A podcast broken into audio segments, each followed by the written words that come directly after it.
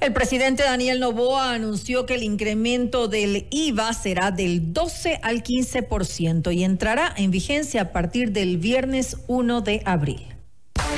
La noticia requiere profundidad. En Notimundo están los protagonistas de la noticia. Así es, el IVA subirá a partir del 1 de abril al 15%, pese que se aprobó la ley que decía al 13%. Sin embargo, el presidente de la República lo hará mediante decreto ejecutivo.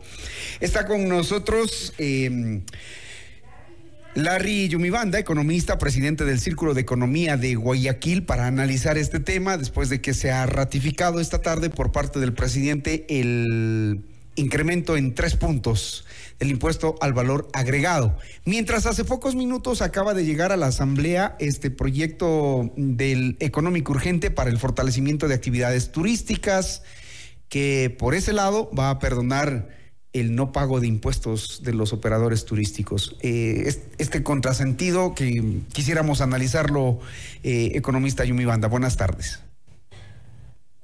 Buenas noches, ya, ya buenas noches. ¿Cómo le va? Buenas noches también a la audiencia. Eh, sí, efectivamente acababa el presidente de la República presentar el proyecto de ley que va orientado al sector turístico, reforma varios cuerpos legales, a pesar de que es sumamente corto, pero reforma varios cuerpos legales, tributarios, temas monetarios, eh, algunos de temas de contratación pública, etcétera.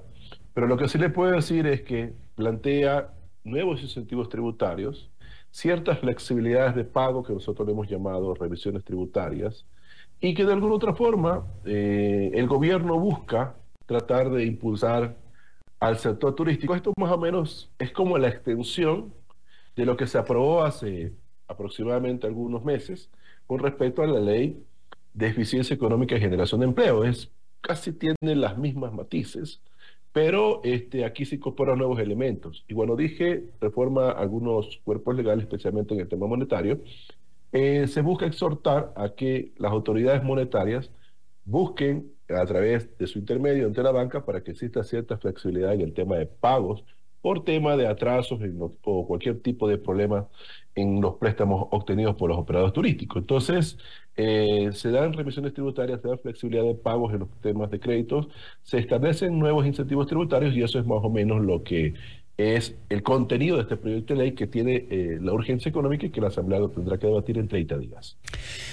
Hablemos sobre el IVA y mm, esta decisión del presidente que ha dicho que podría ser incluso mayor el porcentaje si se toma en cuenta que la situación del país es grave, es delicada con las inundaciones presentes, los efectos del fenómeno del niño. Ha dicho que esperamos que antes del próximo periodo la economía ya esté reactivada para pensar en la posibilidad de bajar el IVA.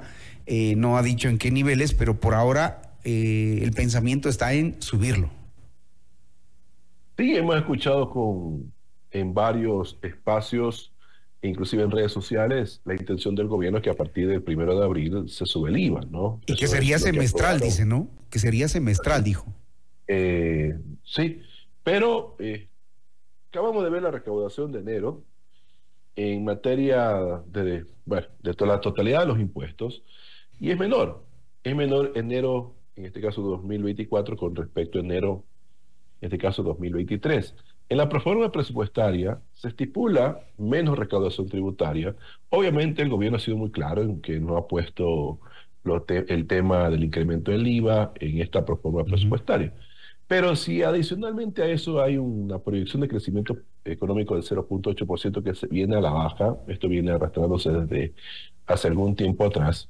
O sea, pensar en subir los impuestos ante una expectativa de crecimiento a la baja, yo no sé si el gobierno habrá hecho bien los cálculos, pero creemos que no va a recaudar los mil y pico de millones que el gobierno eh, en su exposición de motivos cuando trataron el tema de la ley este, sea el objetivo al final. O sea, nosotros creemos que a lo mejor recaudará unos 200, 300 millones. Depende mucho, esto va a depender muchísimo de los agentes económicos porque se mueven en función de sus propias decisiones. Entonces, ojalá no genere esto evasión tributaria. ¿A qué me refiero con evasión tributaria? A que la gente busque comprar productos sin pagar, sin facturar. Y eso puede ser una de las cosas que al final puede repercutir al momento de el gobierno querer impulsar una mayor recaudación subiendo el IVA. Ahora, para evitar que eso suceda, la evasión, usted señala que sería necesario que implementar más ajustes operativos, control por parte del servicio de rentas internas. Lastimosamente eso lleva a eso. Entonces, eh, acuérdese que con el gobierno también de Guillermo Lazo eh, se cambió la forma de pagar el tema del impuesto a la renta. Entonces, se bajan los gastos deducibles y automáticamente la gente de otra forma generó eh, que busquen su propio beneficio tratando de pagar menos impuestos. Y eso al final se vio en la recaudación tributaria del año 2023, que prácticamente eh, fue insuficiente para las necesidades que necesitaba el gobierno el año pasado. Entonces, ahora vamos a ver, lo que sí le puedo decir es que la población no estaba de acuerdo en subir el IVA. De acuerdo a las últimas mediciones, no estaba de acuerdo. Estaba de acuerdo con el aumento en otros impuestos, pero no en el IVA. Porque sencillamente la gente sí comprende estos temas. Porque sabe que cuando suben los precios de los combustibles, automáticamente suben todos los bienes. Hay malos empresarios que comienzan a especular. Entonces, esto va a generar distorsiones en los mercados. Ahora hay que evaluar el tema del fenómeno del niño. Eso yo creo que va a repercutir en una escasez de productos y una subida de precio. Entonces, eso también es sujeto a un proceso de evaluación que no está en la proforma presupuestaria, tampoco está dentro de los cálculos iniciales del gobierno. Entonces, todo eso lleva a la larga a incrementar más el gasto y esa proforma inicial tendrá que ser cambiada en los próximos eh, meses con un presupuesto codificado para hacerlo un poco más real. Manteniéndonos en el tema del IVA, el presidente ha dicho que no se verán afectados los sectores populares, pero sí la clase media, aquella clase que consume, por ejemplo, autos, que compra ropa, almuerzos, entradas al cine o que contraten servicios como Netflix, por ejemplo. Bueno, y también suben el precio de los combustibles también, pues, ¿no? Entonces, a esa clase media que va a sentir el impacto directo y la clase popular el impacto indirecto, parece que también se lo subieron el impuesto a la renta. Entonces ya ha venido siendo golpeado y no por ahora, esto viene arrastrándose ya algunas reformas tributarias atrás, tanto así que tenemos estancamiento económico ya para 10 años. Esto se viene cayendo en el 2015. Entonces, sí, efectivamente, habrá que esperar los efectos que genere esta medida algunos ya han hecho subida de precio, tanto así que el ministro de Economía eh, ya se ha quejado de que están haciendo ajustes en los precios ciertas empresas. Bueno, vamos a ver la capacidad que tiene el gobierno para hacer los controles respectivos. Tú tendrás que hacer una coordinación con las gobernaciones. Pero lastimosamente esa es la realidad. Cuando uno anuncia un tipo de medida de esta naturaleza, automáticamente genera distorsiones en los mercados, genera distorsiones en el comportamiento tanto de las empresas como de las personas naturales. Esto le entregará, dice usted, muy pocos recursos que no le darán respiro eh, a la economía ecuatoriana. Ayer en los análisis nos decían que mm, la proforma presupuestaria adolece de los mismos problemas estructurales, es decir, un déficit aumentado, mm, pocas fuentes de financiamiento, mayores egresos y em, sobre todo la fuente principal de los recursos en el país, el petróleo, con una producción a la baja, más el retiro del ITT y el aumento del el gasto corriente. Eso mm, no nos da una muy buena señal, ¿o sí? Sí, el déficit fiscal está en 5 mil millones, la fuente de financiamiento en 11 mil millones. Y eso que el gobierno pone un precio de barril de petróleo optimista. En este año 2024 el precio de barril de petróleo va a estar entre 75 y 77 dólares promedio. Fue 78, 79%, pero la proyección en cuanto al presupuesto fue un dólar menos a lo que está establecido en esta proforma. Entonces, el gobierno trata un poco de ajustar ahí, esperemos que eso realmente se cumpla, porque en, ser, en lo que a mí me preocupa no es tanto en la producción, porque eso de alguna otra forma se lo puede compensar, porque eso es un proceso lento. A mí lo que me preocupa es que llegue a caer el precio de barril de petróleo y el gobierno no ha hecho absolutamente nada para poder prever esa situación. Entonces, con una caída del precio del petróleo a 50 dólares, automáticamente la economía va a la recesión. Así de sencillo. Entonces, por el momento los mercados nos han ayudado. Pero ojo, miren lo que nos pasó en el año 2014, cuando la gente pensaba de que el precio del petróleo iba a ser con una tendencia eh, de mantenerse en 80, 90 dólares y automáticamente cuestión de horas y días se desplomó a 20 dólares. De ahí no nos hemos volvido a recuperar ya a partir ya del septiembre de 2021. Pero eso es lo que ha presentado el gobierno. Por eso que al final, ya cuando se plantea el debate al nivel de la Asamblea Nacional, se van a denotar un sinnúmero de falencias. Hay una de las que nosotros hemos eh, eh, visto, que por ejemplo en los egresos no permanentes de la proforma presupuestaria, especialmente en la categoría de bienes de larga duración, durante los históricos de las últimas cinco proformas han sido 600 millones.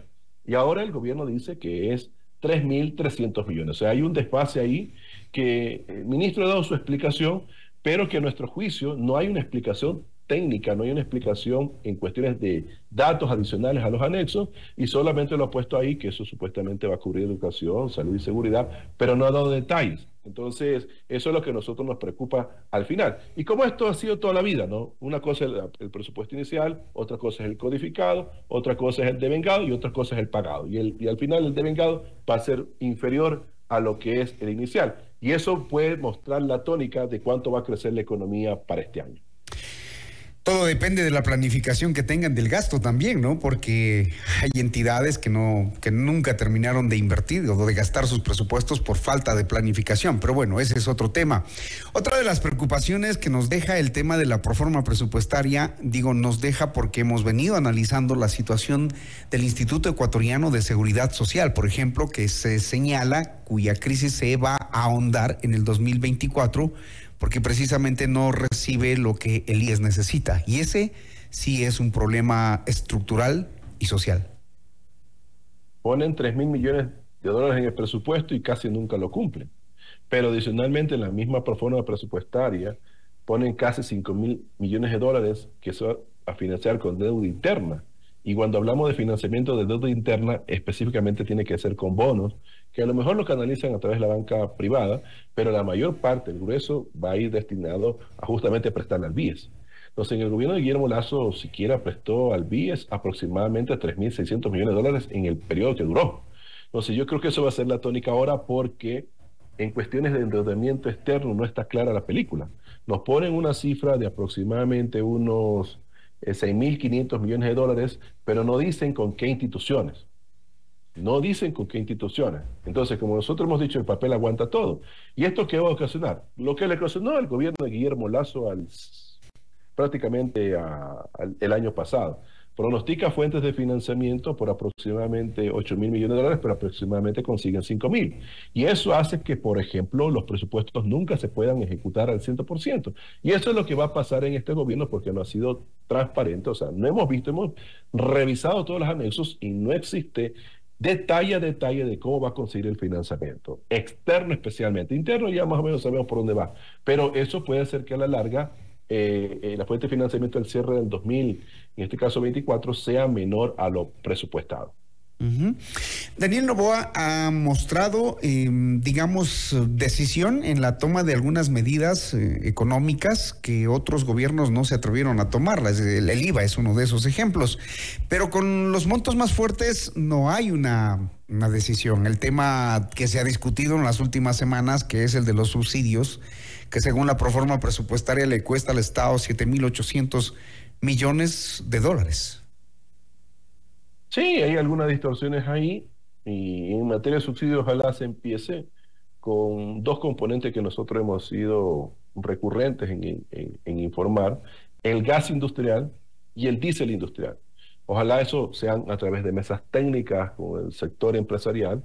Igual el sector empresarial ha recibido incentivos tributarios desde siempre. Entonces, yo creo que es el momento ahora sí de comenzar a sincerar ciertos tramos de los subsidios especialmente porque en el diésel hay diferentes tipos de diésel, pero especialmente el diésel industrial que podría entrar en un proceso así de sinceramiento de precios. Eso por un lado. Usted acabo de mencionar en la pregunta anterior sobre el tema del seguro social.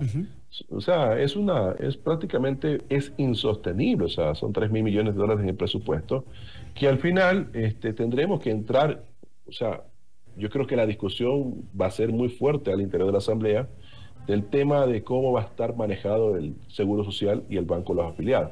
Ojalá que las nuevas reformas le permitan al seguro, aunque yo soy muy cauto en este tema porque hay que hacer algunas otras reformas también, como una especie de estudio actuarial actualizado para conocer la real situación del Seguro Social.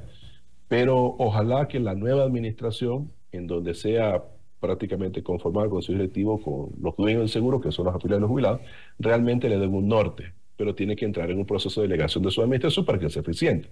Entonces, hay que buscarle rentabilidad al seguro y con eso ir saliendo paulatinamente de ese 40% que es insostenible. Entonces, subsidio a los combustibles, focalización y entrar a transparentar la seguridad social, generando la rentabilidad también para ir saliendo de ese 40% e ir organizando un poco de mejor manera el presupuesto y ya no estar planteando más endeudamiento. Porque de hecho la deuda es de aproximadamente 80 mil millones de dólares. Con esta eh, nueva proforma a lo mejor se dispare un poco más. Bueno, en economía hay muchas cosas por poner en orden y en cuenta, porque mientras se sube el impuesto para unos, a otros se les va perdonando los intereses y las deudas y otorgando mayores plazos para pagarlas. Entonces, si no hay una cultura tributaria en la que todos nos incluyamos de una manera rigurosa para empujar todos al Estado y no que se beneficien unos pocos y otros tengan el perdón de las deudas, pues así el país no sé hasta dónde pueda caminar. No sé si usted coincide con eso, economista Yumibanda, no, ya para terminar. Yo sí coincido con eso, inclusive hay devolución de IVA para las aerolíneas que compran combustible. O sea, yo creo que hay que hacer un sinceramiento de toda la parte tributaria y tratar un poco de generar recursos en algunos temas que todavía el gobierno no ha hecho una acción eficiente. Ojalá tenga el mismo ímpetu en lo que tiene que ver con seguridad.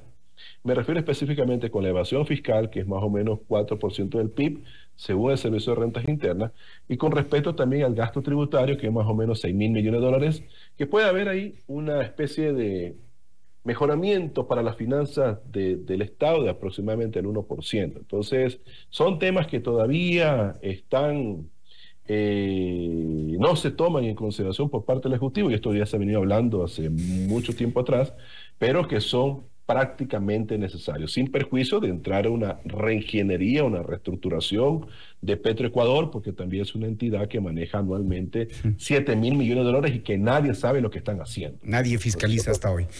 ni siquiera los últimos estados financieros han sido totalmente auditados. Con eso nomás le puedo contar la situación de, de Petroecuador. Dejémosle ahí esas cifras al gobierno y esos problemas cuyas decisiones son urgentes y necesarias. Es ahí donde también se debe apretar, sin duda. Gracias, economista Larry Yumibanda, presidente del Círculo de Economía de Guayaquil. Muy gentil por atender esta entrevista. Buenas noches y buenas noches a la audiencia. Buenas noches, muy gentil. Seguimos con más.